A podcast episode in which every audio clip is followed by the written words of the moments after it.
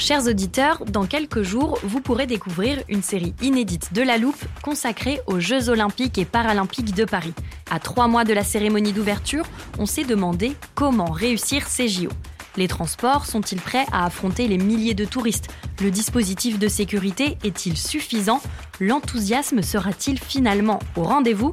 Pour répondre, on plonge durant cinq épisodes dans les archives des éditions précédentes, accompagnés des journalistes de l'Express. C'est à retrouver à partir du 13 mai sur toutes les plateformes d'écoute. Hey, I'm Ryan Reynolds. Recently, I asked Mint Mobile's legal team if big wireless companies are allowed to raise prices due to inflation. They said yes. And then when I asked if raising prices technically violates those onerous two year contracts, they said, What the f are you talking about, you insane Hollywood ass? So to recap, we're cutting the price of Mint Unlimited from $30 a month to just $15 a month. Give it a try at mintmobile.com slash switch. $45 upfront for three months plus taxes and fees. Promo rate for new customers for limited time. Unlimited more than 40 gigabytes per month. Slows. Full terms at mintmobile.com.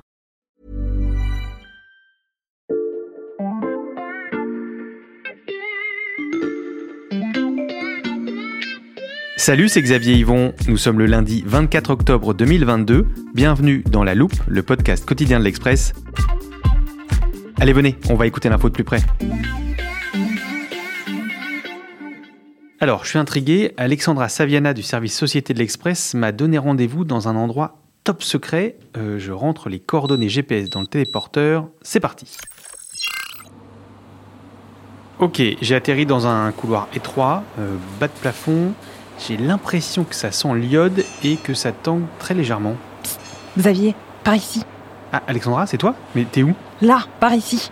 Ah, c'est bon, te voilà. Euh, je peux savoir où est-ce que tu m'as emmené Alors on se trouve sur un des plus gros bateaux au monde. C'est un porte-avions à propulsion nucléaire, une vraie fierté française. C'est le plus gros navire de notre flotte. Euh, Le porte-avions Charles de Gaulle. Exactement. Tu t'y attendais à celle-là? Non, effectivement, je m'y attendais pas.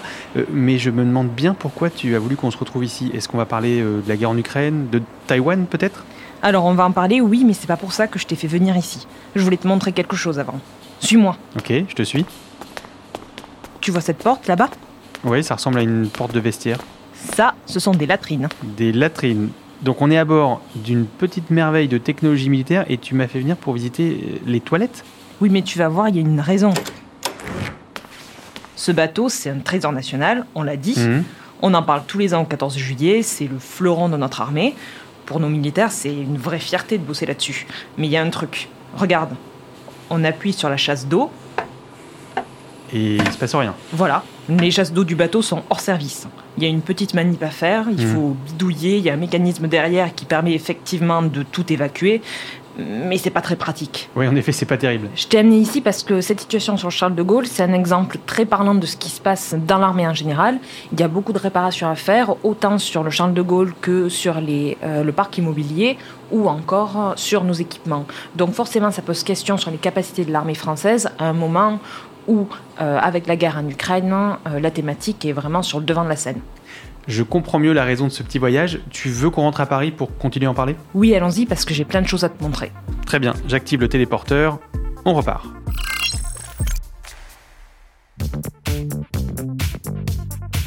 Nous voilà dans le studio de la Loupe et je vois qu'Étienne est là. Étienne Girard, chef du service Société de l'Express. Salut. Salut Xavier. Bon, moi j'ai un peu le mal de mer, donc je suis resté à Paris. On a travaillé ensemble avec Alexandra sur ce dossier sur la misère de l'armée française. Et d'ailleurs, Étienne, je vois que tu as porté un gros dossier rouge avec toi. Tu peux m'expliquer ce qu'il contient? Ouais, c'est un inventaire. Pendant notre enquête, on y a recensé tous les problèmes enregistrés par l'armée française au quotidien. Je te laisse le feuilleter. Ok. Je regarde. Chargeur défectueux. Hmm. Tableau électrique inondé. Un empoisonnement au plomb, mais c'est super grave. Oui, et c'est pas moi qui vais te dire le contraire. Dans le dossier, on a vu trois grosses catégories de problèmes. Ok, allons-y pour la première catégorie. Alors, euh, on parlait des WC sur le Charles de Gaulle, mais c'est pas le seul bateau à avoir ce problème-là. On a des frégates dont les toilettes se bouchent constamment, par exemple. Et puis sur Terre, on a d'autres problèmes. On a un parc militaire immobilier dégradé. Euh, je parlais à un soldat qui me racontait que dans sa caserne, par exemple, les douches fuyaient directement dans le tableau électrique. Mhm. Et puis après, on a euh, carrément des problèmes euh, immobiliers concernant la construction des bâtiments. Par exemple, la caserne de Satori à Versailles, qui accueille à la fois les militaires de l'opération Sentinelle et les CRS sont très dégradés au point que euh, les familles euh, des militaires vivent dans des conditions assez indignes. Hmm. Et il y a encore plus grave. Oui, alors je redoute un peu la suite. Oui, la deuxième catégorie, en plus, c'est très, euh, très opérationnel. On parle de vrais problèmes d'équipement. Mhm. Euh, je discutais avec un militaire qui me racontait qu'il y a quelques années, au cours d'une une opération au Moyen-Orient, il avait vraiment vu la différence avec les militaires américains qui, eux, arrivent avec de quoi construire un McDo sur leur base. Et qui, euh, du point de vue de l'équipement militaire, étaient beaucoup mieux dotés, au point qu'ils jetaient dans les poubelles des munitions, des chargeurs, des batteries au lithium. Et les militaires français les récupéraient dans les poubelles parce que eux en manquaient. Il faut savoir que dans l'armée française, si on gâche une munition ou un chargeur, on risque d'être puni pour ça. Donc euh, les Français n'hésitent pas à récupérer ce qui traîne pour leurs entraînements ou même pour pouvoir les utiliser sur le terrain. Et puis plus généralement, il y a des problèmes structurels pour l'équipement du quotidien, les vêtements. Par exemple, l'uniforme des militaires, c'est une paire de bostes, mais pour 5 ans. Hmm.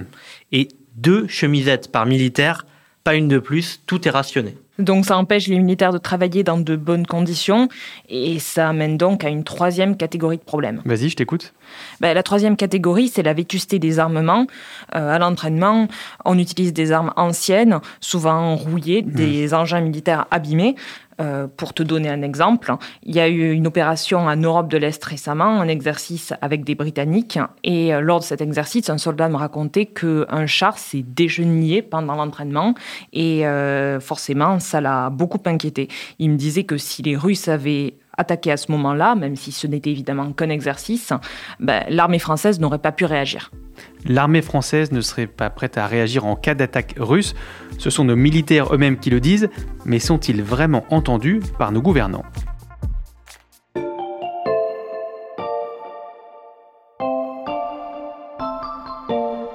Mon Xavier, j'ai une petite énigme pour toi. Étienne, je t'écoute. Si je te parle d'un militaire qui a tenu tête à Emmanuel Macron Hmm. et qui a fini par quitter son poste, tu me réponds?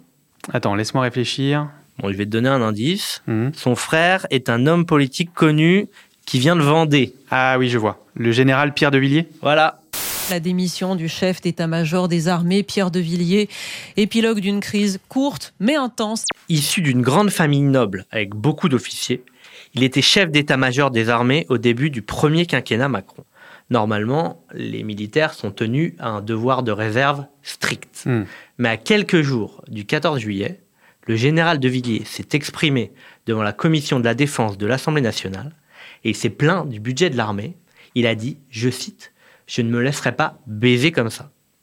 Évidemment, ça a beaucoup déplu au président de la République, qui lui a répliqué vertement. On se souvient de la phrase qui s'adressait en partie à lui, Je suis votre chef. Il a ajouté quelques jours plus tard, s'il y a un désaccord entre le président de la République et le chef d'état-major, le chef d'état-major change, Pierre de Villiers a fini par démissionner. C'était absolument historique puisque c'était la première fois qu'un chef d'état-major des armées en exercice démissionnait sous la Ve République. Et cette première historique, ce, ce coup de tonnerre, est-ce qu'il a été suivi d'effets Alors l'effet immédiat, déjà, c'était un chamboulement inattendu tout en haut de la hiérarchie militaire. Mm. Euh, et puis ensuite, ça a été un véritable électrochoc, parce que progressivement, pendant le mandat d'Emmanuel Macron, euh, le budget de l'armée a été augmenté. En 2019, il était à 35 milliards, il est passé à 41 milliards en 2022, il passera à 44 milliards en 2023. C'est une hausse de 20% en 4 ans. Alors c'est bien, mais c'est pas encore suffisant. Comment ça, c'est pas encore suffisant? L'engagement d'Emmanuel Macron, c'est d'atteindre 2% du PIB en 2025. Mhm. Euh, mais là, on est encore légèrement en dessous de 2%. Et les militaires, eux, voudraient qu'on monte à 3% du PIB. Ça correspond à 78 milliards. On en est encore très loin. Et un militaire que j'ai rencontré me disait qu'en l'état, euh, il n'était pas très optimiste sur nos capacités à répondre en cas de conflit de haute intensité. Un conflit de haute intensité, je pense que ça vaut le coup de nous donner une petite définition euh, à ranger dans l'armoire de la loupe.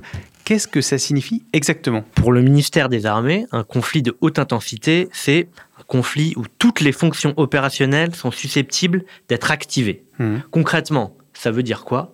Ça veut dire une guerre ou un conflit face à une grande puissance dans lequel, pour gagner, on a besoin d'utiliser absolument toutes nos ressources à disposition. Hmm. Bon, depuis la fin de la guerre froide, au début des années 90, on avait un peu tourné la page de ces guerres.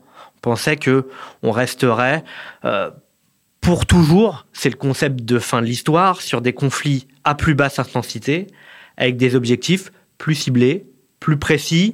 Par exemple, faire la police ou rétablir l'ordre dans des pays d'Afrique ou du Moyen-Orient. Hmm. La lutte contre le terrorisme s'est ajoutée aux missions de l'armée, un peu plus récemment, mais la situation en Ukraine a un peu tout bouleversé et a remis la notion de conflit de haute intensité au goût du jour. Merci Étienne pour cette définition. Je la place dans l'armoire. Et donc, tu disais, Alexandra, la France ne serait pas prête pour mener ce type de guerre. C'est en tout cas ce que nous ont dit les généraux qu'on a interrogés. Ils ont peur que ça dégénère parce qu'on est certes prêt à contrer une attaque éclair, Mhm.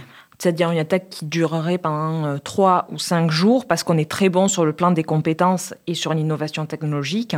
Mais en revanche, on n'est pas prêt pour un conflit qui s'inscrit dans la durée et qui demanderait la mobilisation de toutes nos forces armées en même temps. Et Alexandra, est-ce que nos gouvernants ont pris conscience de ce risque? Oui, c'est certain. Il y avait un salon de la défense organisé à Paris au mois de juin. Macron y faisait le discours d'ouverture et il a eu une phrase très parlante. Je pense que nous devons tous, à cette occasion et dans les temps qui viennent, en tirer les conséquences. Celle aussi d'une entrée dans une économie de guerre, dans laquelle, je le crois, nous allons durablement devoir nous organiser. Le passage à une économie de guerre durable, ça veut dire qu'il faut investir beaucoup dans les armées, mais aussi dans les industries innovantes du secteur. Euh, le problème, c'est que pour beaucoup de spécialistes de la défense, on a trop désinvesti dans l'armée ces dernières années, donc on risque de devoir faire des choix compliqués.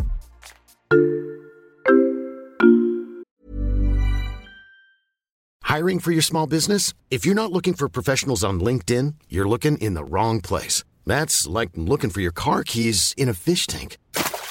LinkedIn helps you hire professionals you can't find anywhere else, even those who aren't actively searching for a new job but might be open to the perfect role. In a given month, over 70% of LinkedIn users don't even visit other leading job sites. So start looking in the right place. With LinkedIn, you can hire professionals like a professional. Post your free job on linkedin.com/people slash people today.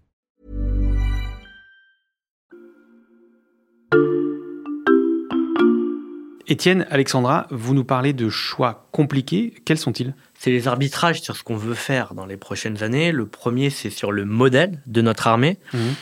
Depuis des années, il y a une volonté de garder un modèle complet, c'est-à-dire un modèle capable à la fois d'envoyer des forces à l'étranger, Mhm. en Afrique, au Moyen-Orient éventuellement, à la fois de maintenir l'ordre sur le territoire français, de faire face au terrorisme, c'est par exemple l'opération Sentinelle, Mhm. et à la fois de maintenir nos capacités de dissuasion nucléaire.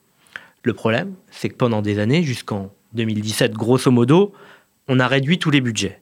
Ce qui s'est passé, c'est qu'on a voulu garder absolument toutes les capacités, mais avec moins d'argent. Et ça, bah, c'est pas sorcier, ça donne quoi? Ça donne un désinvestissement global un peu partout et une faiblesse un peu partout. Et ça donne lieu à des situations comme celle qu'Alexandra nous décrivait tout à l'heure. Exactement. Donc le premier choix qu'il faut faire, c'est de savoir si on veut garder ce modèle complet, Mhm. mais alors là, ça veut dire qu'il faut augmenter massivement le budget de l'armée, ou alors on décide de prioriser un ou deux objectifs. Ça peut être, par exemple, la projection de nos forces à l'étranger, ou alors le développement de la dissuasion nucléaire.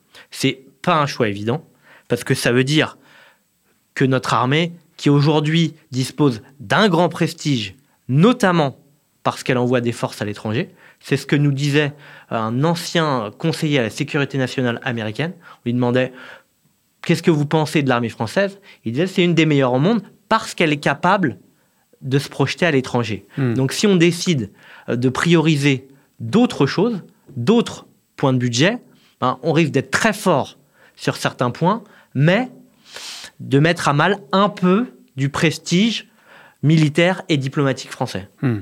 Il y a un deuxième choix compliqué à faire, c'est regarder dans quel corps d'armée on investit en premier. Parce que dans l'armée, tu sais, il y a trois corps. Mhm. Euh, il y a la marine, il y a l'armée de terre et il y a l'armée de l'air.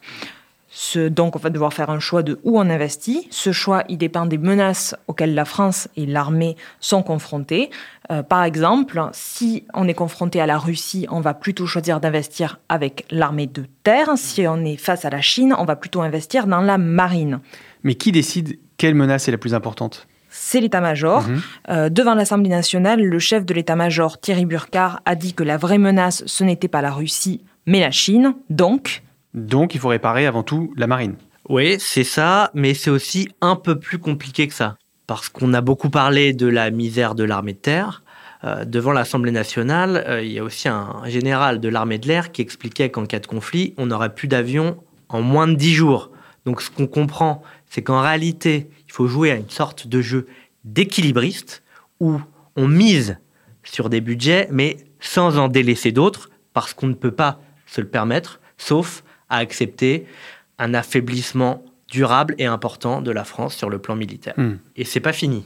Il y a même un troisième arbitrage à faire. Quel troisième arbitrage? Jusqu'ici, la France a fait le choix d'investir sur de la haute technologie, Mhm. sur des équipements très sophistiqués, le Rafale, le porte-avions Charles de Gaulle, que le monde nous envie, Sauf pour ses toilettes. voilà, mais qui sont très coûteux.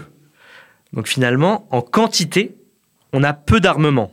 Et en plus, ce sont des équipements qui sont très longs à produire. Exemple récent, la France a envoyé 18 canons César en Ukraine. Ça correspond à un quart de nos canons. On en a commandé des nouveaux immédiatement, mais on ne les aura qu'en 2024, au plus tôt. Par ailleurs, avec la guerre en Ukraine, on voit que la Russie a fait un autre choix. Des équipements plus rudimentaires, qui datent de l'époque soviétique d'ailleurs, Mhm. mais beaucoup, beaucoup, beaucoup, beaucoup plus nombreux. Ils ont des stocks impressionnants dont on ne connaît pas d'ailleurs clairement les limites. Ce que nous disait Michel Goya, colonel de la marine, euh, c'est que les Russes, dans cette guerre, réhabilitent la masse. En fait, on commence à comprendre que la technologie de précision, ce n'est pas toujours suffisant, notamment dans un conflit tel que celui qui se produit aujourd'hui en Ukraine. On nous a dit que ça faisait 20 ans qu'on était dans cette situation, donc c'est pas un retard qu'on peut rattraper en un claquement de doigts, ne serait-ce que pour euh, les travaux dont on parlait tout à l'heure.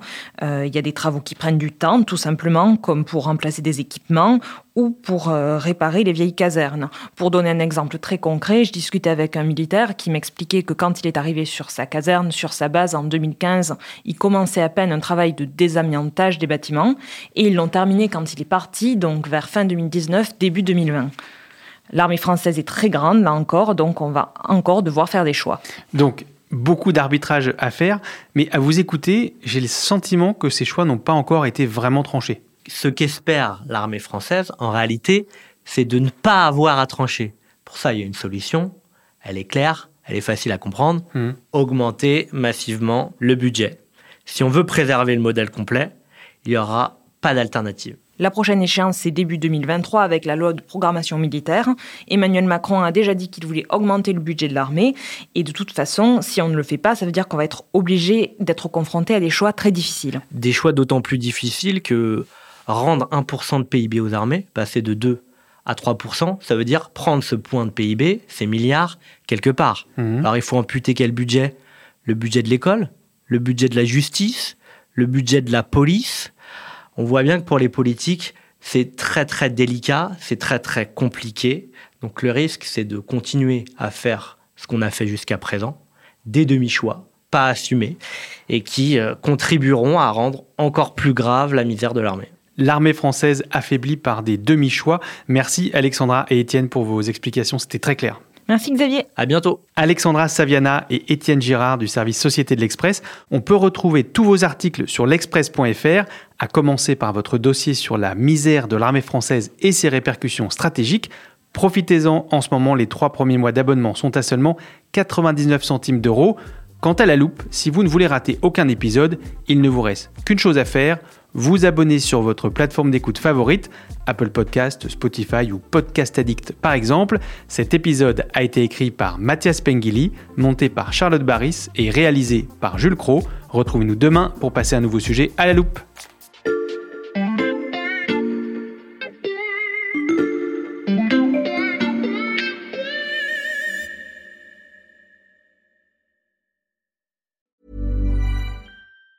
Even on a budget, quality is non-negotiable. That's why Quince is the place to score high-end essentials at 50 to 80% less than similar brands. Get your hands on buttery soft cashmere sweaters from just 60 bucks, Italian leather jackets, and so much more. And the best part about Quince, they exclusively partner with factories committed to safe, ethical, and responsible manufacturing. Elevate your style without the elevated price tag with Quince. Go to quince.com slash upgrade for free shipping and 365-day returns. When you make decisions for your company, you look for the no-brainers. If you have a lot of mailing to do, stamps.com is the ultimate no-brainer. Use the stamps.com mobile app to mail everything you need to keep your business running with up to 89% off USPS and UPS. Make the same no-brainer decision as over 1 million other businesses with stamps.com. Use code PROGRAM for a special offer. That's stamps.com, code PROGRAM.